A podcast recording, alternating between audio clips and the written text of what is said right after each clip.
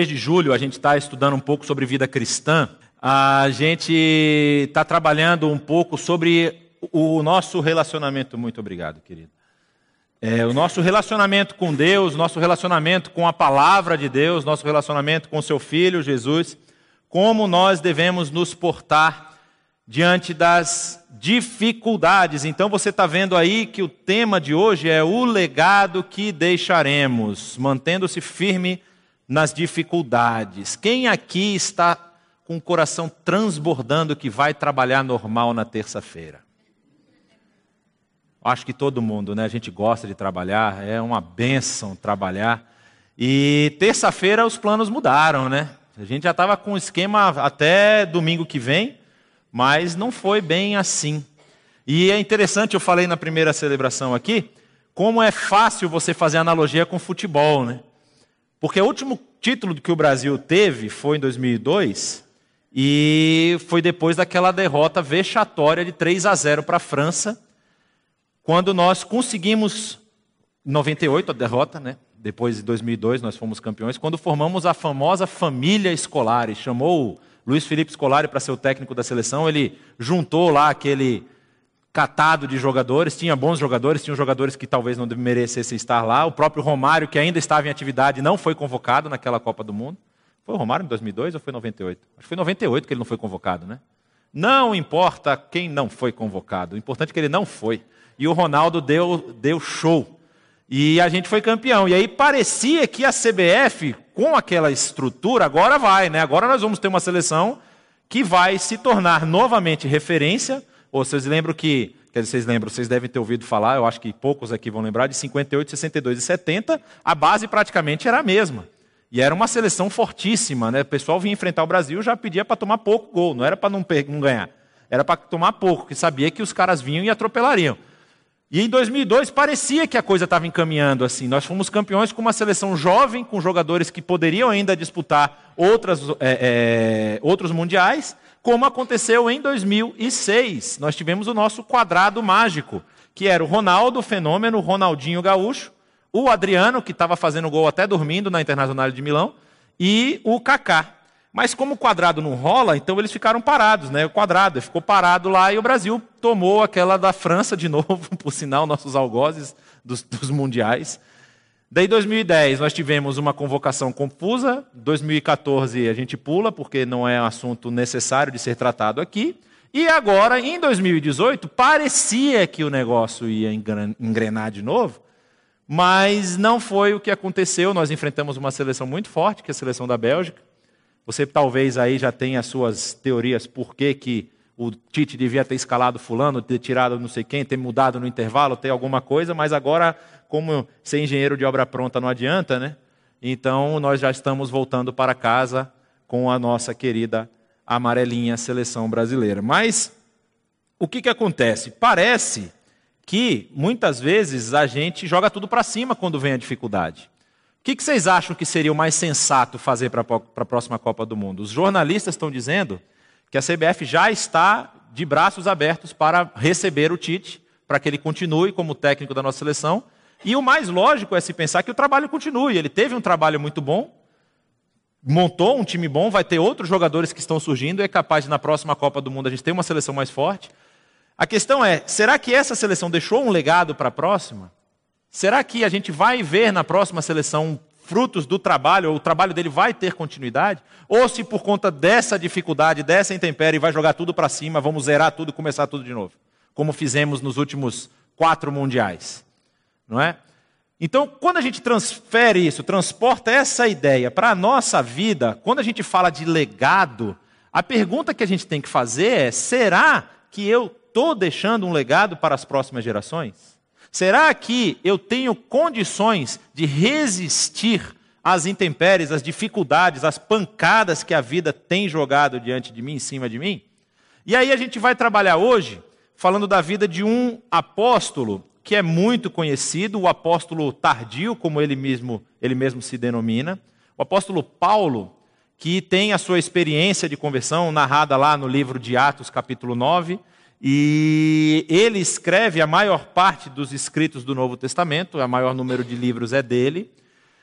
E o apóstolo Paulo escreve uma carta endereçada ao, ao seu discípulo. Essa é uma carta que a gente vai ver agora aqui, que ela é chamada carta pastoral. Depois das cartas da prisão, que são aquelas quatro cartas, Efésios, Filipenses, Colossenses e Filemão, que o apóstolo Paulo escreve quando está provavelmente encarcerado em Roma, ou talvez há uma possibilidade de ele ter escrito em Cesareia, é, é é, vamos dizer assim, não é 100% de certeza, tá, gente? Porque não há nenhum registro, tanto em Atos, Atos acaba com o apóstolo Paulo encarcerado, né? O capítulo 28 de Atos, Paulo está em Roma, mas há uma fortíssima possibilidade de que o apóstolo Paulo tenha saído do cárcere justamente porque os seus adversários não foram lá apresentar a sua queixa contra o apóstolo Paulo, e ele realiza aí o que seria chamado de uma quarta viagem missionária. De onde surge essa ideia? Surge dos próprios escritos dele.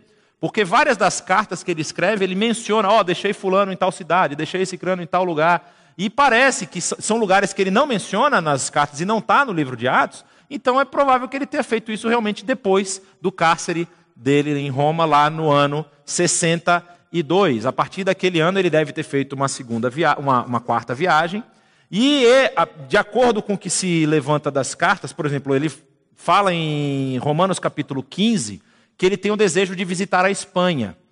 E é possível que ele tenha realizado isso, tenha visitado a região da Espanha, que era uma região ainda também já pertencente ao Império Romano. Também tenha visitado Creta, ele fala isso na carta que ele escreve a Tito, que deixou Tito em Creta como o líder daquela igreja. Mileto, Colossos, Éfeso, é, Filipos, Nicópolis. E, por fim, ele retorna a Roma para o que a tradição vai apontar como seu martírio, provavelmente por volta do ano 68, onde ele é decapitado nos portões, no lado de fora da cidade. E as cartas pastorais que ele escreve nesse período, a primeira carta a Timóteo é bem provável que ele tenha escrito quando ele estava na região de Filipos. Também a carta a Tito. Já a segunda carta de Timóteo ele provavelmente escreve quando está encarcerado em Roma da segunda vez, já a sua vez derradeira. E o tema dessa carta é muito interessante porque ah, a gente vai ver, se você tiver com a sua Bíblia e quiser acompanhar, eu não coloquei aqui, mas logo no início, no capítulo 1 da segunda carta a Timóteo, ele fala o seguinte, ó, uh, capítulo 1, verso 15 diz: Você sabe que todos os da província da Ásia me abandonaram inclusive, inclusive Fígelo e Hermógenes. Então o apóstolo Paulo está passando aí por uma crise, não ele passando por uma crise, mas há uma crise na igreja na região da Ásia, e ele escreve essa carta a Timóteo como uma recomendação de que ele permaneça na fé. Timóteo, não abra mão da sua fé, não faça como essas outras pessoas que já me abandonaram. E ele vai começar esse, essa carta na verdade, ele não vai começar essa carta. No capítulo 3 da carta, que é o capítulo que nós vamos avaliar, o 3 e o início do capítulo 4, ele começa apontando para Timóteo uma realidade da igreja que a, a, estava acontecendo nesse período de interferências externas. Então, por isso que a gente fala de estar firme na hora das tempestades, na hora da dificuldade. Havia uma interferência de várias filosofias, de vários pensamentos e de pessoas que estavam se infiltrando na igreja com a intenção de transformar a forma como a igreja deveria agir, de quebrar, vamos dizer assim, os ensinamentos doutrinários deixados pelo apóstolo Paulo, de uma forma ou de outra, de aliviar um pouco o peso que tem todo esse ensinamento, toda essa doutrina no nosso cotidiano, nas nossas ações diárias.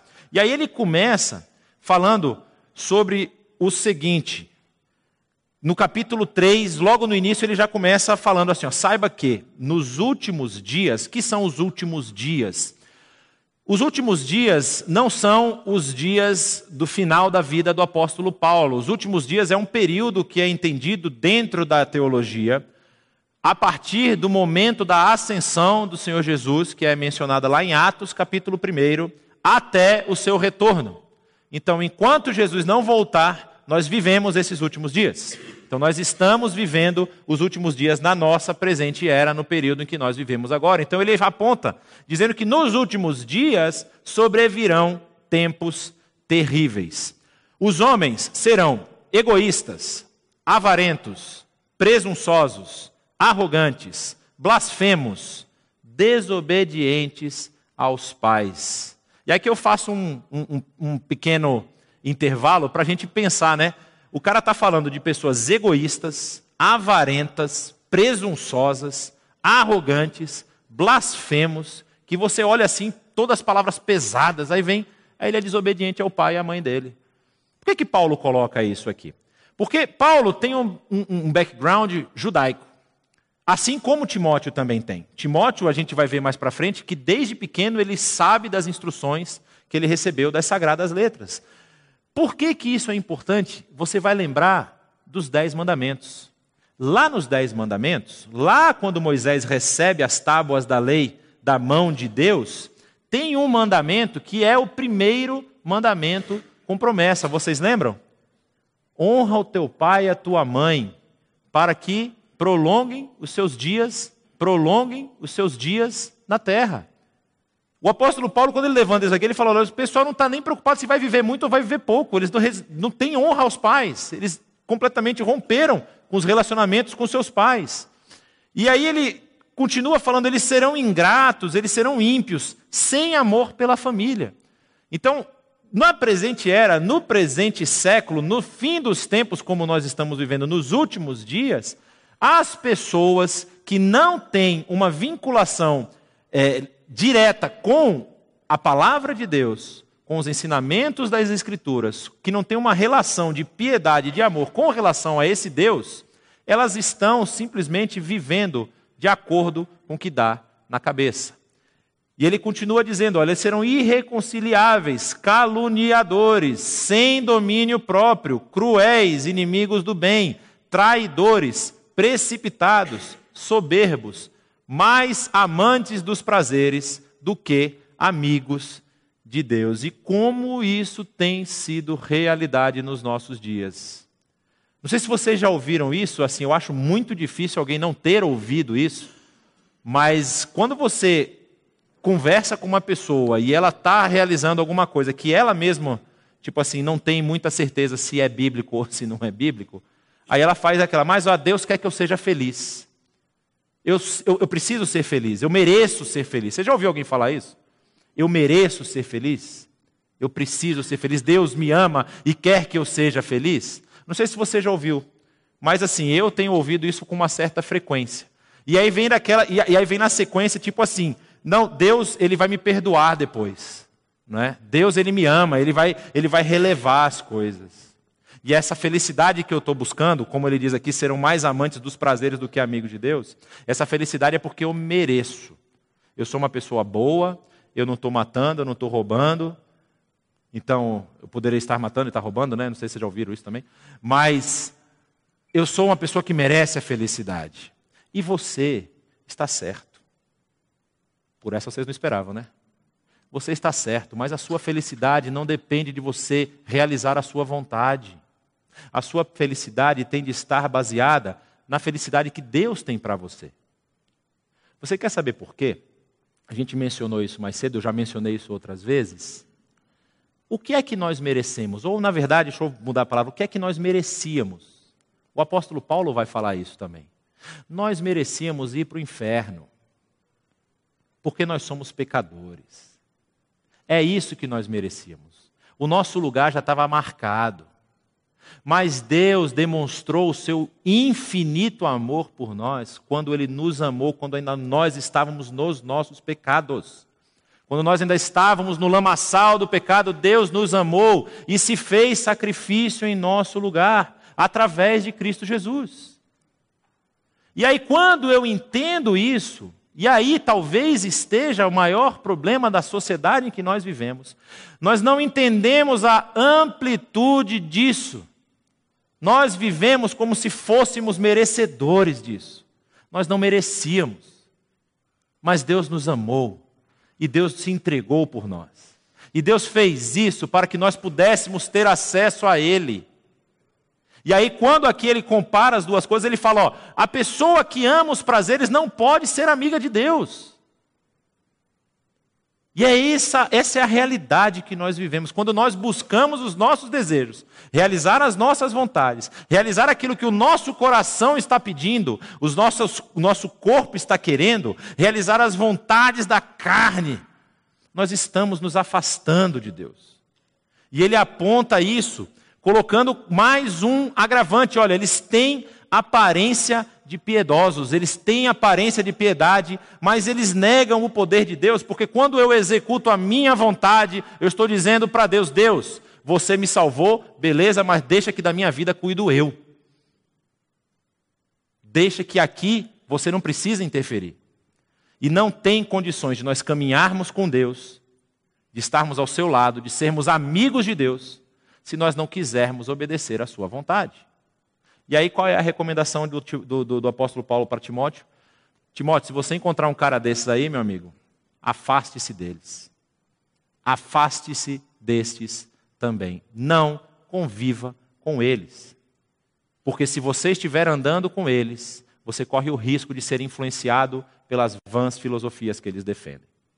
E aí ele continua dizendo: são esses os que se introduzem pelas casas e conquistam mulheres instáveis, sobrecarregadas de pecados, as quais se deixam levar por toda a espécie de desejos. E aqui não é uma crítica paulina às mulheres especificamente. Isso aqui é uma situação da própria igreja, mas você precisa extrapolar, remover toda a parte cultural e ver qual é o ensinamento que está por trás. O que, que ele está querendo dizer com isso aqui? Essas pessoas se aproveitam daqueles que estão cambaleando. Eles se aproveitam daqueles que, por conta dessa sobrecarga de pecados, que elas não conseguem compreender qual é a dimensão do perdão de Deus na vida delas. Você não sei se você já viu isso, ou se você já presenciou isso, ou se você talvez está vivendo isso, de você achar que você sempre está em débito com Deus. Isso é uma realidade. Nós não temos condições de pagar nada, do que Deus fez por, nada do que Deus fez por nós, mas através de Cristo Jesus, todo o nosso pecado foi perdoado. E esse pecado não pode mais ter domínio sobre a nossa vida. Eu não posso mais me tornar sujeito, escravo desse pecado. Eu preciso remover ele da minha vida através de um relacionamento com Deus. Eu preciso me aproximar dele, preciso ter relacionamento diário com ele, para que a influência que esse pecado tem sobre a minha vida diminua a cada dia.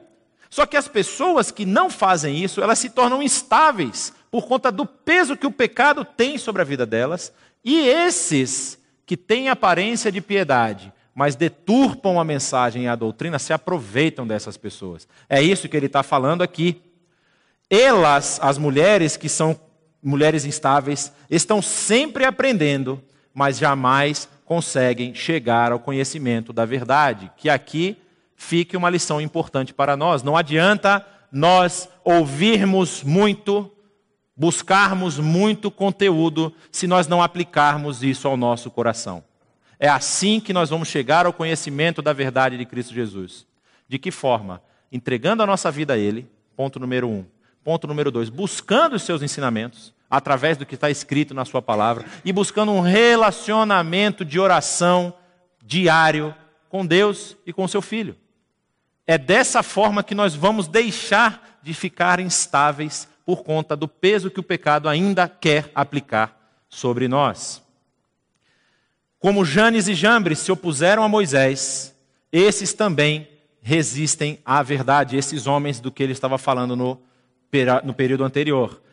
Se você for procurar Janes e Jambres no seu Antigo Testamento aí, porque ele está dizendo que eles se opuseram a Moisés, você não vai encontrar.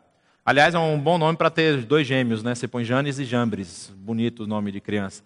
Mas a questão é, Janes e Jambres não estão no Antigo Testamento, porém, eles estão na tradição, na tradição judaica.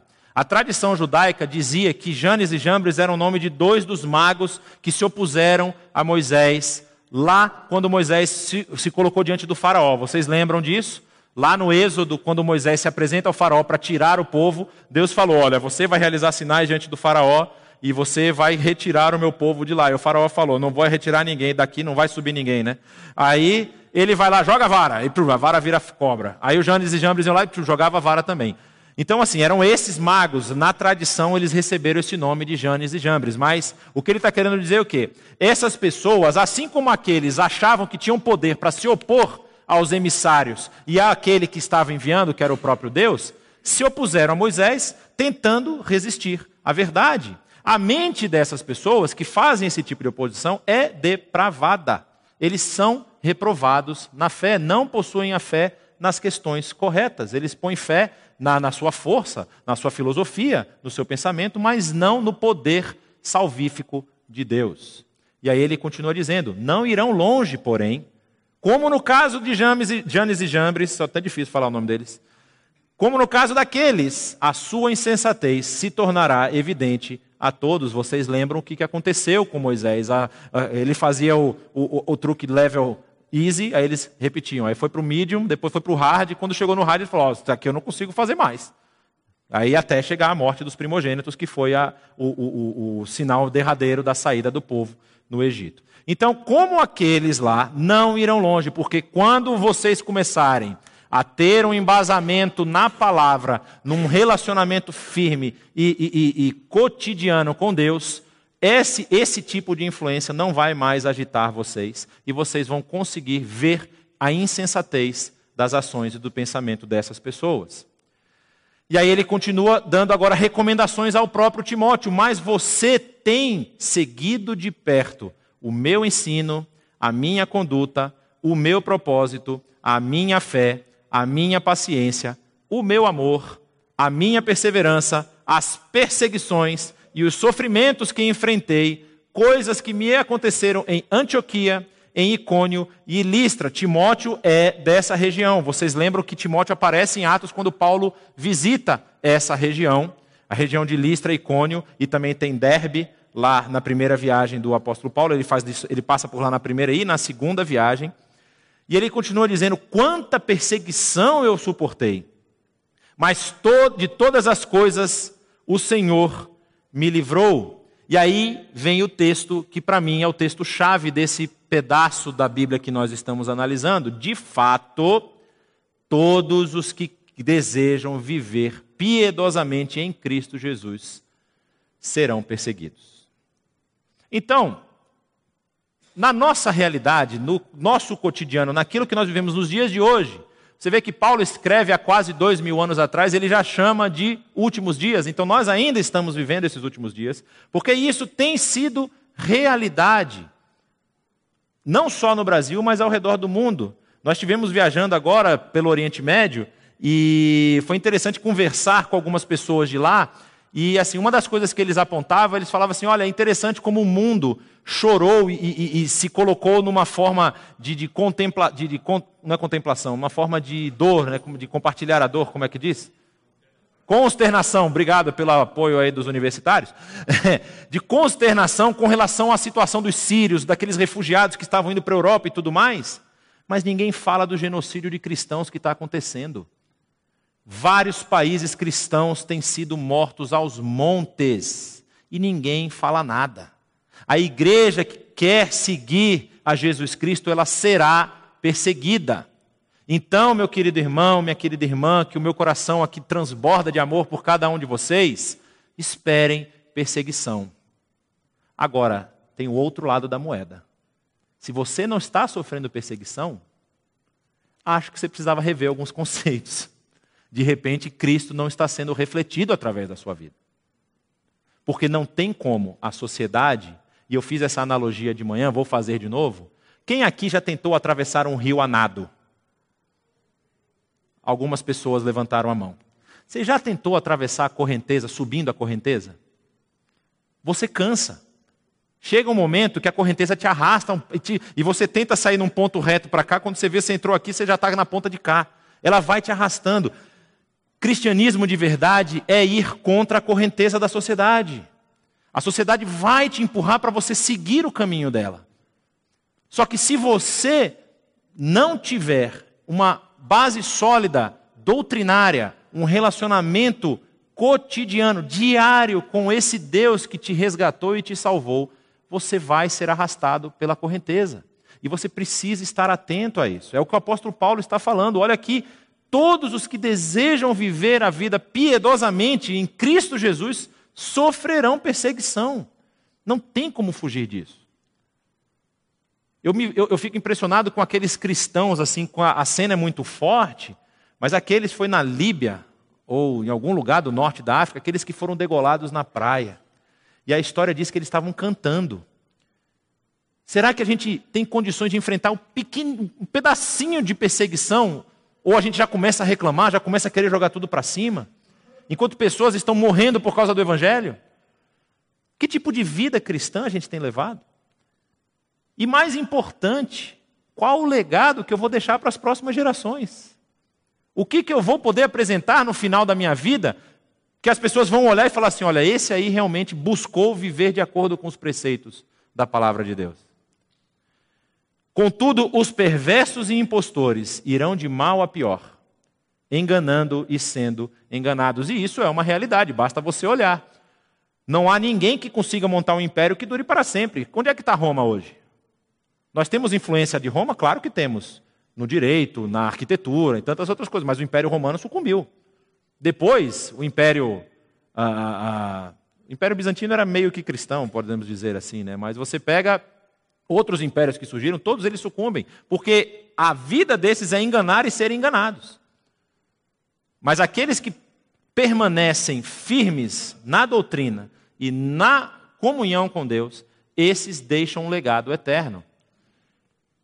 Continuando, ele diz: Quanto a você, porém, permaneça nas coisas que aprendeu e das quais tem convicção. Essa é a nossa missão, essa é a nossa tarefa diária. Nós precisamos permanecer alicerçados na nossa instrução bíblica e nas, na, naquilo que a nossa fé é embasada, naquilo que a nossa fé aponta. Isso tem que ser o nosso alicerce pois você sabe de quem o aprendeu, porque desde criança, como eu já tinha mencionado, você conhece as sagradas letras, que são capazes de torná-lo sábio para a salvação mediante a fé em Cristo Jesus. E aí, eu de manhã eu até no primeiro primeira celebração eu até confundi os versos. O verso que eu queria apontar é esse verso aí, como o verso 3:16, tem vários 3,16 ao redor do Novo Testamento, em outros textos também, acho que no Antigo Testamento também tem,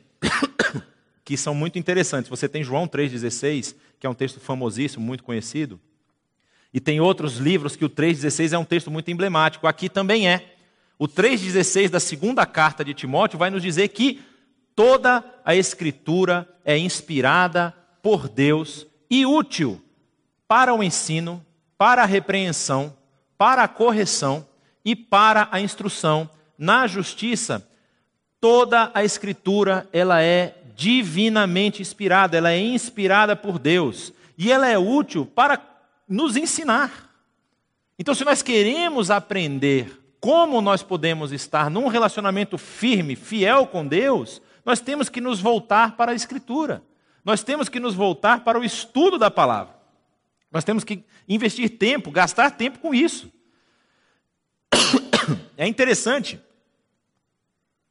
porque ele vai falando, ó, é útil para o ensino, depois que você ensina para a repreensão, que a pessoa pode ainda cometer alguma coisa ou outra errada, para corrigir o seu caminho e para mostrar que a justiça de Deus, ela é uma justiça que, que atinge a toda a humanidade para que o homem de Deus seja apto e plenamente preparado para toda boa obra. Então, se nós queremos estar preparados para sermos sal e luz no mundo, se nós queremos ter uma vida cristã que influencie as pessoas ao nosso redor, se nós queremos que Cristo seja refletido através das minhas ações, eu preciso dedicar tempo a estudar essa Escritura.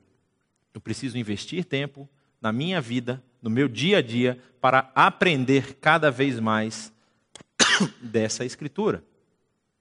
E aí o apóstolo Paulo faz uma recomendação para Timóteo, que essa é uma recomendação mais, vamos dizer assim, pastoral.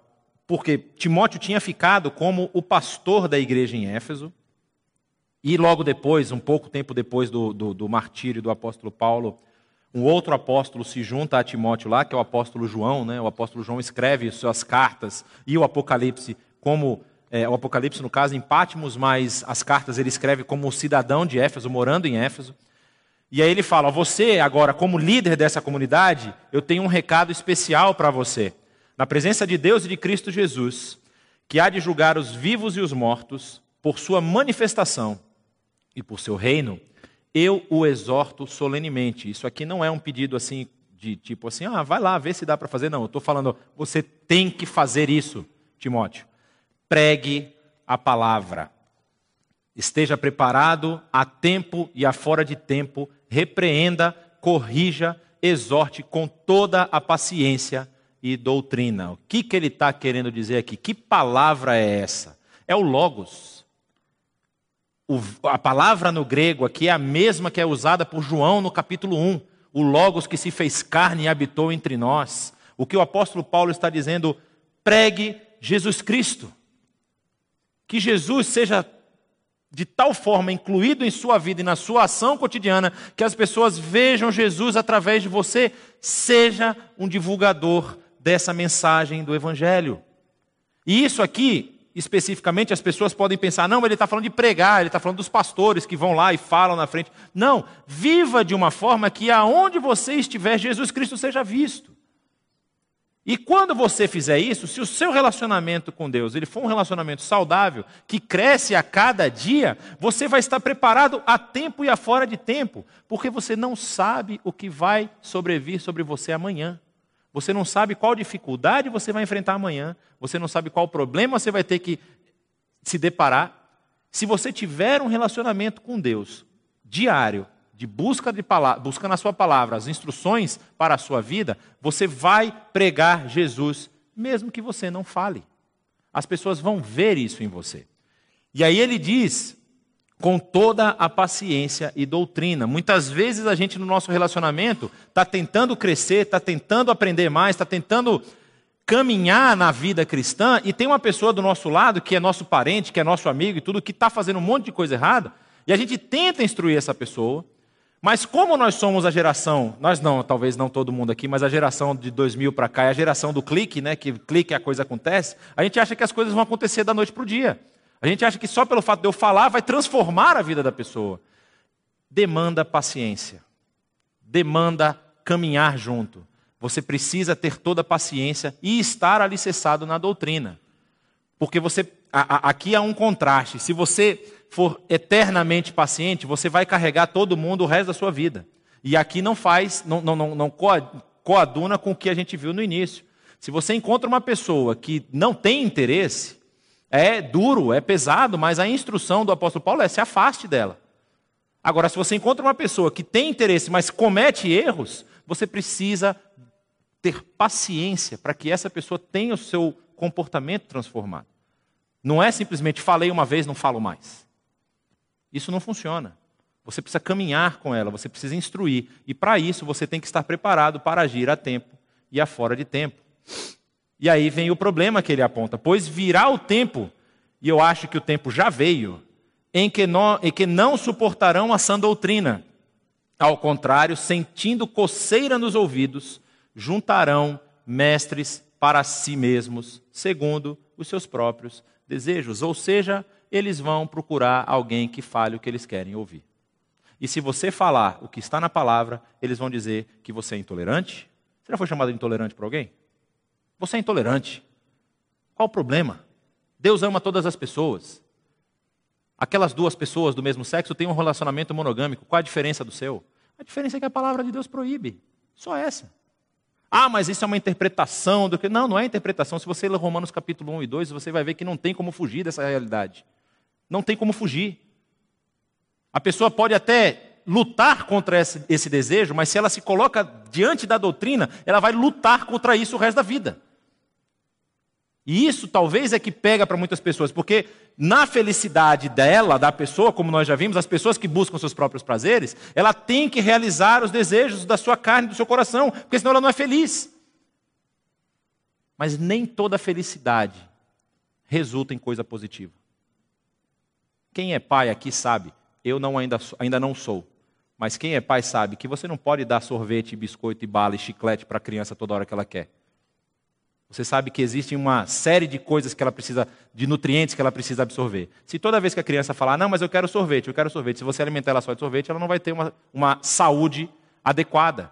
O pai e a mãe, eles precisam corrigir o comportamento da criança. Da mesma forma, a, a pessoa que está ali cerçada na palavra de Deus precisa estar apta a corrigir os comportamentos que desviam dessa doutrina e não sucumbir à pressão da sociedade.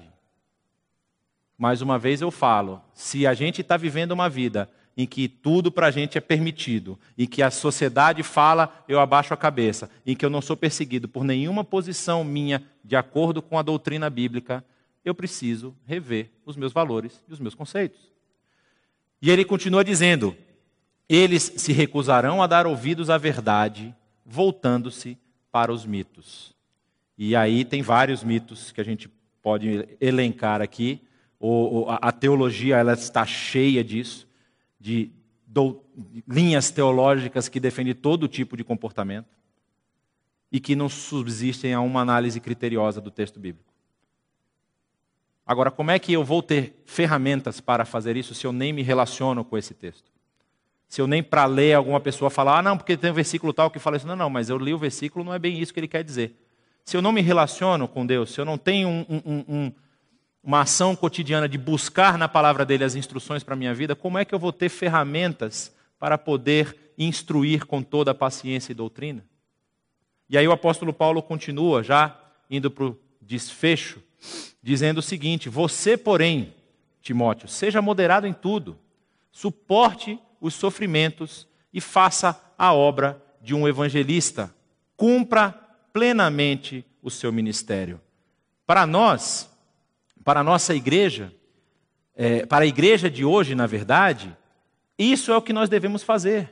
Nós devemos fazer a obra de um evangelista e cumprir plenamente o ministério que Deus nos encaminhou. Muitas vezes isso vai ser trabalhar com uma coisa muito específica, muitas vezes vai ser eu levantar recursos para apoiar projetos que querem levar a palavra de Deus a outras pessoas, muitas vezes vai ser eu realizar o meu trabalho na minha minha departição, no meu escritório, onde eu estiver, de forma que as pessoas vejam Cristo em mim. Mas eu preciso cumprir plenamente o meu ministério. Eu, o apóstolo Paulo falando, já estou sendo derramado como oferta de bebida, uma citação aqui de números, lá falando das ofertas de, de libação, era uma oferta que era oferecida junto com o sacrifício. Então, o que o apóstolo Paulo está falando? O cordeiro sacrificial já foi oferecido que é Jesus Cristo, e eu agora estou cumprindo o meu ministério como uma oferta de libação pela igreja. Está próximo o tempo da minha partida, combati o bom combate, terminei a corrida, guardei a fé. Que legado o apóstolo Paulo deixou para a gente? Nós estudamos o apóstolo Paulo até hoje. As suas instruções, os seus ensinamentos são trabalhados, estudados até hoje. Foi um homem que lutou e que viveu para deixar um legado para a próxima geração. E aí a pergunta que eu faço é: que legado eu e você vamos deixar para a próxima geração? Como é que nós temos vivido a nossa vida? Como é que nós temos batalhado e lutado contra a influência da sociedade, da correnteza que quer nos levar para o conformismo? Será que eu tenho tido uma postura de ser fiel e resistente e estar com meus pés fincados na rocha, que é a palavra, que é o próprio Senhor Jesus, com a fé direcionada para Ele? Ou será que eu estou balançando cada vez que alguém me confronta, me, me, me, me tem algum embate, tem alguma dificuldade que me aparece? Será que tudo me balança? E aí ele continua dizendo: agora está me está reservada a coroa da justiça que o Senhor, justo juiz, me dará naquele dia, e não somente a mim, mas também a todos que amam a sua vinda. Eu não sei como é que tem sido a sua vida diária, não sei como é que tem sido o tempo que você tem investido em, estudar a Bíblia, em estudar a, a, em se dedicar à oração, em colocar os seus problemas diante de Deus. Eu não sei nem como é que tem sido o seu relacionamento com Deus, se tem sido no sentido do Senhor, você é todo poderoso, realiza aí tudo, porque está muito difícil aqui. Eu não sei como é que tem sido isso. Mas a gente aprende através desses escritos do apóstolo Paulo que, apesar das dificuldades, apesar das lutas que nós podemos enfrentar, nós temos que buscar cada vez mais estar próximos de Deus, através do conhecimento da Sua palavra, através da Escritura Sagrada e através de um relacionamento de oração digno, digno não, sincero. Colocar os problemas diante dele. Senhor, não estou conseguindo resolver isso aqui, me ajuda. Não aparecer de uma forma que eu peço e ele me realiza, ou então de uma forma assim, está tudo bem, porque não, a gente sabe que tem dificuldade. Mas eu preciso colocar isso diante de Deus todo dia, de forma a ser transformado através do que eu aprender na sua escritura e no meu relacionamento com ele. Dessa forma, aí o apóstolo Paulo fala uma coisa que é muito interessante. A coroa da justiça não vai ser só dada a ele, apóstolo Paulo, mas a todos aqueles que amam e anseiam pela sua vinda. Se você anseia pela vinda do Senhor Jesus, se você espera a, a, a plenitude, a, a conclusão do fim dos dias, do fim dos tempos, você está incluído aqui. E se você está incluído aqui, você precisa passar os seus dias, dedicar os seus dias para estar cada vez mais próximo dele. Abaixe sua cabeça, eu queria orar por você. A gente realmente não sabe quais são as dificuldades que cada um pode enfrentar, mas o meu desejo nessa manhã é que você se entregue completamente, de corpo, alma e espírito, ao Senhor, de que você coloque a sua vida nas mãos dele, de que você tenha ações que reflitam essa decisão ações que vão te aproximar cada vez mais dele, através da leitura bíblica que você vai começar a fazer, se você já está fazendo, que você vai continuar, do seu período de oração, que você vai continuamente se dedicar a, a aprender mais de Deus, se dedicar a exercer, a, a, aplicar os conhecimentos da Sua palavra na sua vida, para que você também possa influenciar essa geração que você também possa deixar um legado para as próximas gerações, que você possa ser um reflexo, que você possa ser um farol nessa sociedade que está nas trevas. Pai querido, nós te agradecemos pelo que a tua palavra nos diz, que nós podemos estudar e podemos dedicar o nosso tempo a aproximarmos mais de ti através do conhecimento da tua palavra, aproximarmos mais de ti através de oração. E nós temos liberdade ainda nesse país para fazê-lo, nós não somos perseguidos, nós ainda não sofremos esse tipo de dificuldade, mas, Senhor, nós te pedimos que o Senhor transforme o nosso coração, transforme as nossas ações, as nossas atitudes. Que através do conhecimento do teu evangelho, através do conhecimento das instruções que há na tua palavra, que nós possamos cada vez mais ter um relacionamento firme contigo que influencie pessoas. Nós queremos ser ferramentas, instrumentos teus para transformar a nossa sociedade, para transformar o nosso local de trabalho, para transformar a nossa casa. E te pedimos que essa transformação comece em nós, comece no nosso coração, para que nós possamos entregar a Ti uma oferta de aroma suave, a nossa vida, como um sacrifício vivo, um sacrifício vivo diante de Ti, e que nós possamos viver única e exclusivamente para cumprir a tua vontade. Essa é a oração que nós fazemos no nome de Jesus. Amém.